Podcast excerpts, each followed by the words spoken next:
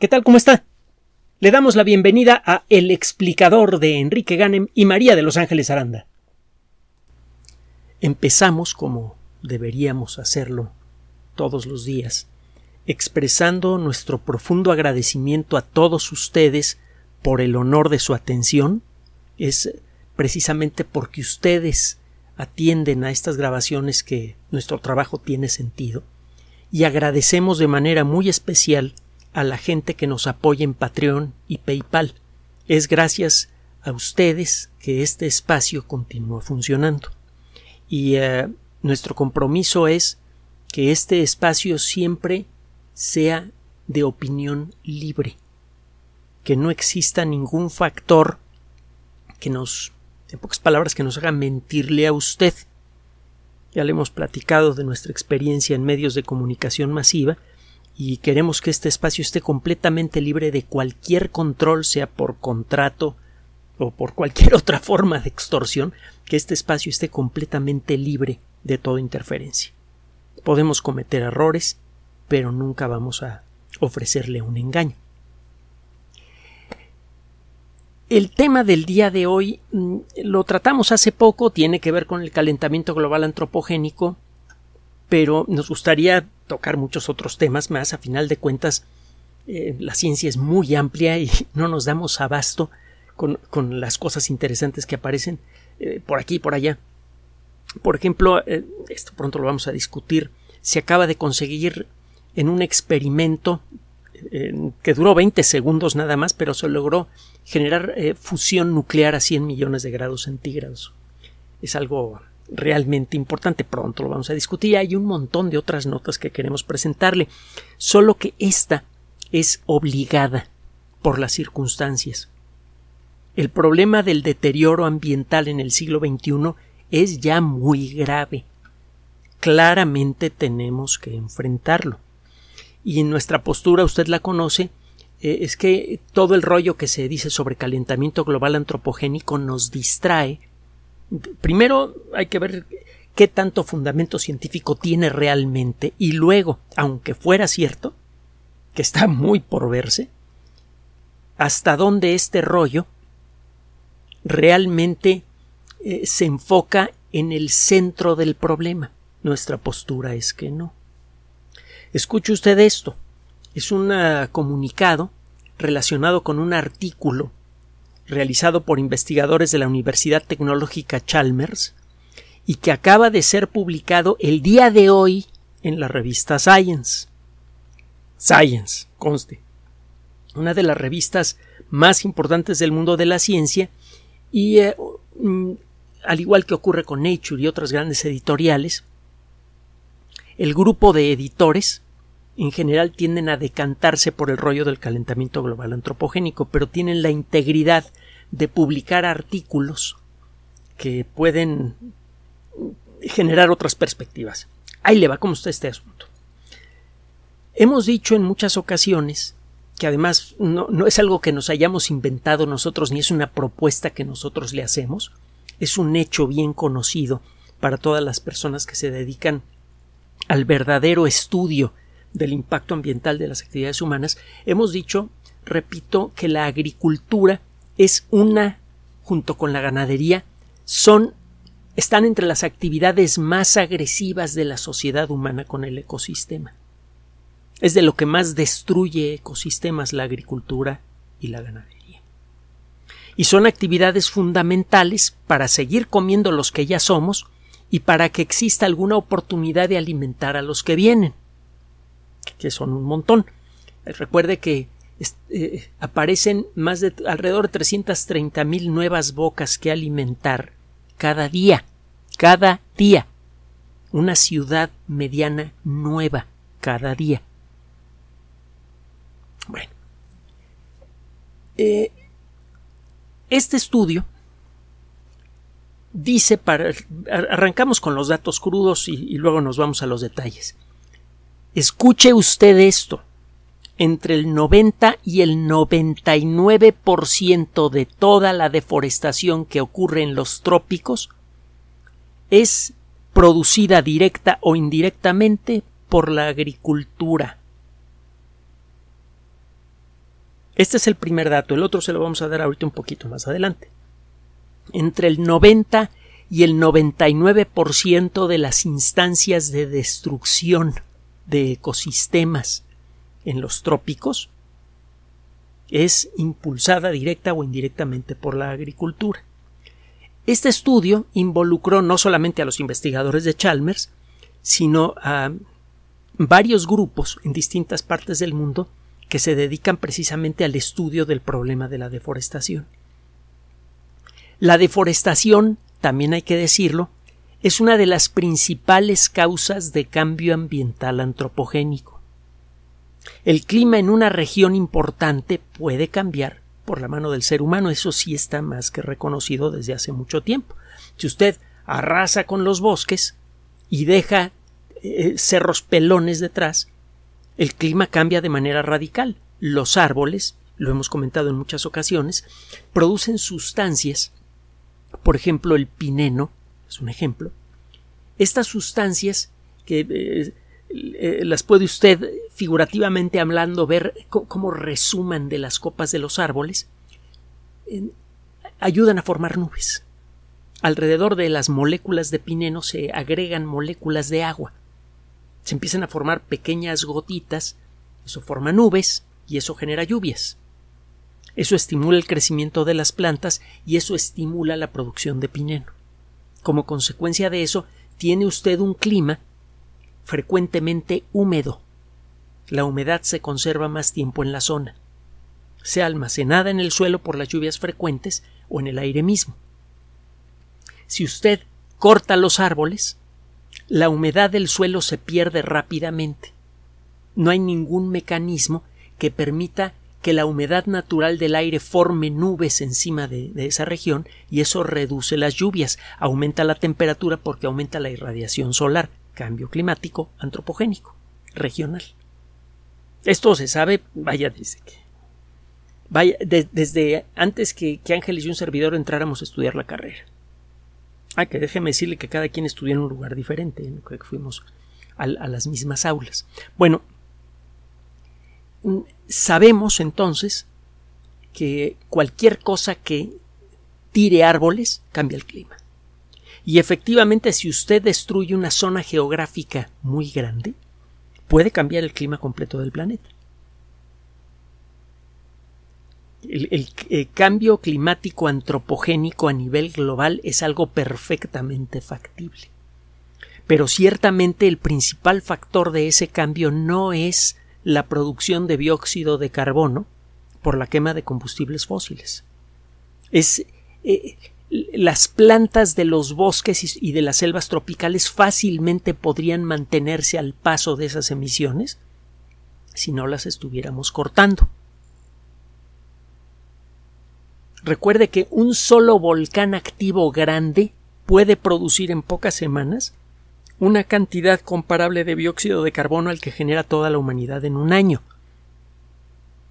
Entonces, en, en situación eh, normal un ecosistema sano, un ecosistema global sano, puede absorber el dióxido de carbono que genera la sociedad humana con facilidad. Pero si usted empieza a rapar selvas, bosques, para hacer agricultura, se viene un problema mayor porque las plantas eh, eh, que se utilizan para, para producción agrícola no generan cantidades importantes de sustancias como como el pineno. Así que no se forman nubes encima de los grandes sembradíos. Eso por un lado. Y por otro lado, el uso de grandes cantidades de agroquímicos, pesticidas, fertilizantes, etc., tiene un efecto gravísimo en el ecosistema general y no solo en el terrestre, también en el marino, lo hemos discutido. Se habla mucho de la muerte de los corales, etcétera, pero en la misma revista Science hace algunos años y nosotros se lo reportamos en estos micrófonos, algo que seguro nunca escuchó en ningún otro lado, en ningún medio de comunicación masiva de estos que hacen eco del rollo del calentamiento global antropogénico. Resulta que en ese estudio queda claro que los corales en la zona general de Florida y muy probablemente en todo el mundo están muriendo principalmente como consecuencia del, de la gran cantidad de agroquímicos que llegan de los ríos hasta el mar. Y eso no solamente está matando corales, está alterando seriamente la, eh, forma en la que opera el, el plancton. El plancton está dividido en dos grandes grupos, el fitoplancton y el zooplancton. El zooplancton son eh, larvas de animalitos pequeños y el fitoplancton son algas y bacterias fotosintéticas. Estos microorganismos están capturando luz de sol y generando mucho oxígeno, casi todo el oxígeno que usted y yo respiramos. Bueno, estas, eh, el, fitoplancton está siendo gravemente afectado por todas estas porquerías que bajan de los ríos como consecuencia de la agricultura.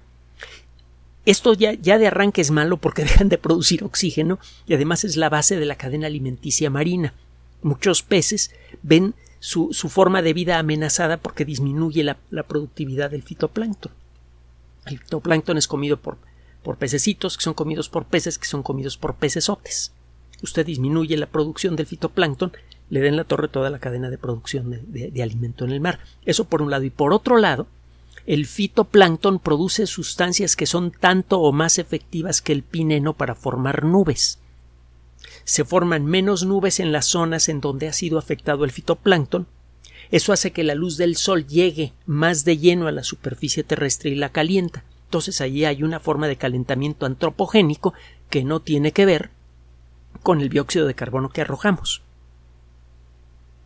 y que no se cura con carros eléctricos. Bueno, regresamos a la nota. El dato que le acabamos de presentar es, desde luego, muy alarmante. Pero además hay otro factor que nos da una idea del poco interés que tenemos realmente en identificar las verdaderas causas de la degradación ambiental al punto de que no existen leyes efectivas para enfrentarlas. Ya estamos hablando de sancionar a los países que sigan generando mucho dióxido de carbono y no sé qué bola de, estupideces. Y ahora escuche esto. El mismo estudio que le mencionamos y que aparece publicado en Science a partir del día de hoy dice que una fracción importante de todo lo que se deforesta, entre la mitad y dos terceras partes de lo que se deforesta genera nuevo territorio agrícola útil. Usted agarra y deforesta 100 hectáreas, eh, inspirado por, eh, por su deseo de expandir la agricultura, pero solamente entre la mitad y tres cuartas partes de ese territorio realmente se dedica a la producción agrícola. Lo demás generalmente se pierde como consecuencia de mala planeación o de mentiras. Se dice que se va a nivelar tantas hectáreas para de selva para eh, hacer sembradíos para que la gente de la zona tenga algo a que dedicarse, algún ingreso económico y para que tenga algo que comer. Y resulta que es un engaño. Resulta que en algunos casos se tiran grandes territorios con la intención de abrir parques industriales, de construir eh, zonas residenciales, etcétera, etcétera, que en la gran mayoría de los casos no llegan a buen término porque son proyectos mal planteados, no están bien eh, fundamentados técnicamente o no tienen el dinero real para concluir el proyecto, etcétera. Entonces, en, e, en muchos casos se dan permisos para arrasar muchas hectáreas de selva y no existen las leyes para garantizar que esa destrucción ambiental siquiera tenga algún beneficio directo. Se puede mentir a la hora de pedir un permiso para hacer una barbaridad como estas, incluso si tiene usted un proyecto tan mal planteado que no le alcanza el dinero siquiera para tumbar bien los árboles y quitarlos del camino. No existen leyes que limiten seriamente la destrucción ambiental. Se permite la destrucción ambiental prácticamente sin regulación. Eh, eh, parece que cada año entre 6.4 y 8.8 millones de hectáreas cada año son deforestadas de esta manera y una fracción muy importante entre la mitad y la cuarta parte se desperdicia. Es terreno que es deforestado y se abandona. Y ese terreno generalmente no se recupera. El ecosistema de los bosques y de las selvas tropicales, los suelos en particular, son muy vulnerables. Muchos bosques se encuentran en zonas montañosas. Usted quita los árboles y el terreno bueno es rápidamente deslavado por las lluvias. Es muy difícil volver a restablecer un ecosistema sano en esas circunstancias. Es impráctico tratar de llevar millones y millones de toneladas de tierra y sembrar arbolitos y esperar que, eso funcione. Primero, no va a tener nunca ni una fuente suficientemente abundante de tierra buena, ni suficientes camiones para llevarla al lugar, ni arbolitos que sembrar, y aunque, aunque los tuviera, esos arbolitos tardarían décadas en crecer lo suficiente para afianzar el terreno. En la siguiente lluvia se ve el terreno y se van los arbolitos. Esa es una de las muchas causas de falla en los proyectos de reforestación en todas partes del mundo. Es mucho más difícil construir que destruir, no solamente en lo que a los ecosistemas se refiere. En general, la construcción toma esfuerzo, la destrucción toma un momentito.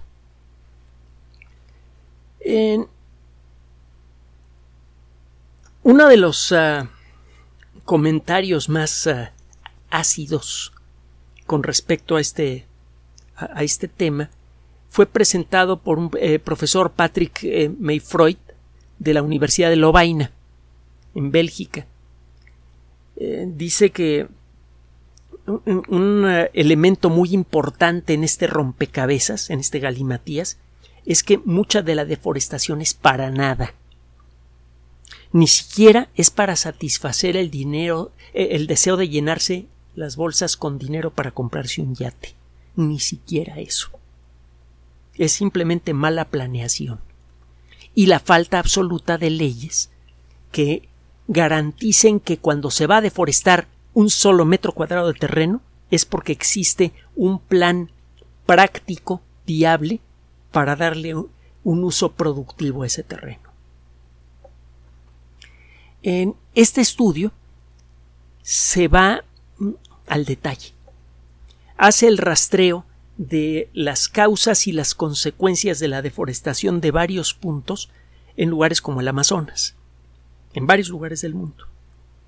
Eh, en la actualidad, una buena parte de la deforestación, cuando el, terreno se aplica de manera práctica en algo, el terreno deforestado, eh, es inspirada por la necesidad de crear pastizales para ganado, para crear sembradíos de soya y de aceite de palma.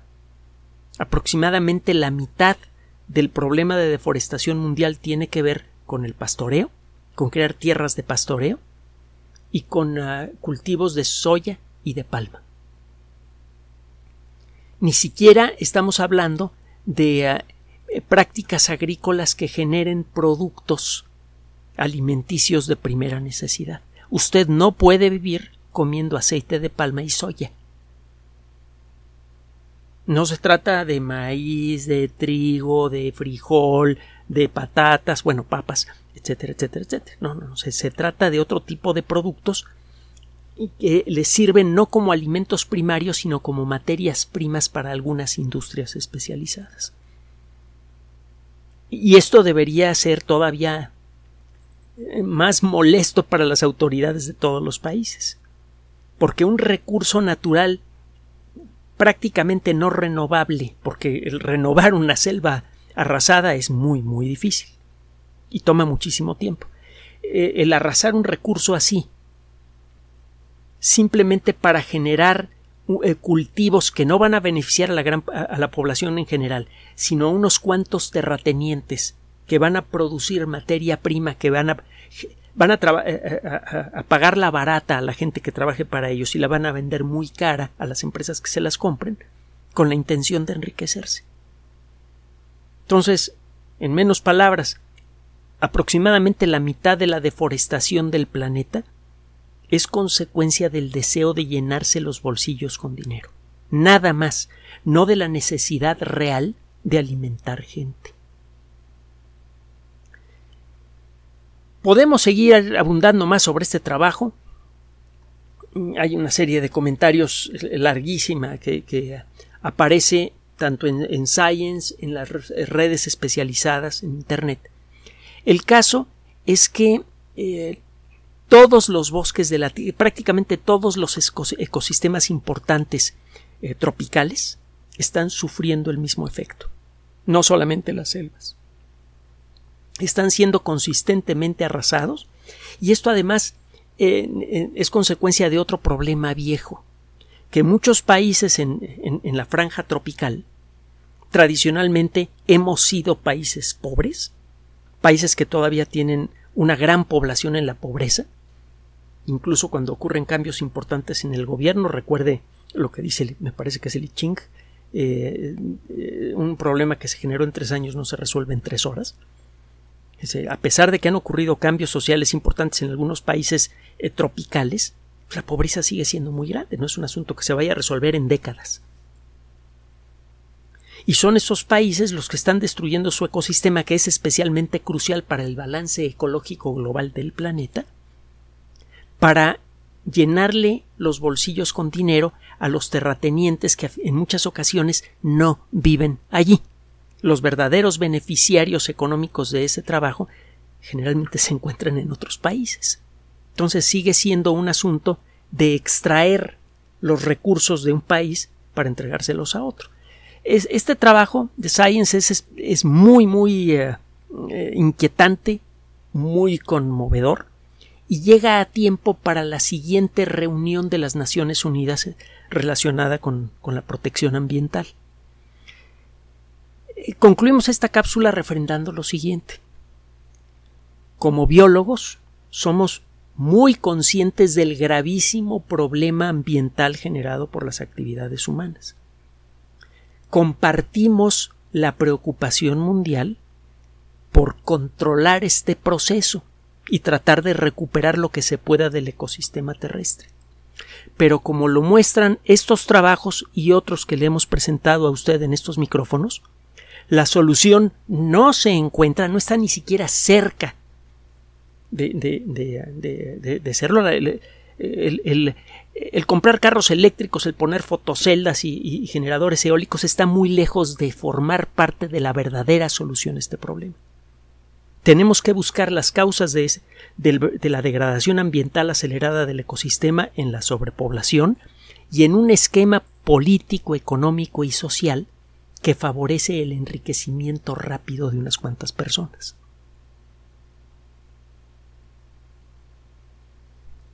Gracias por su atención. Además de nuestro sitio electrónico www.alexplicador.net, por sugerencia suya tenemos abierto un espacio en Patreon, el explicador Enrique Ganem, y en PayPal, el explicador patrocinio por los que gracias a su apoyo sostenemos este espacio. Puede usted descargar gratuitamente estos audios en formato MP3 en Spotify y en iTunes como El Explicador sitio oficial y en SoundCloud como El Explicador y con formato de video en YouTube en El Explicador sitio oficial. Recuerde nuestras redes sociales de siempre, Twitter Enrique-Ganem y en Facebook Enrique Ganem sitio oficial, El Explicador y los grupos que usted ya conoce. Finalmente, el explicador siempre somos María de Los Ángeles Aranda y Enrique Ganem. Gracias.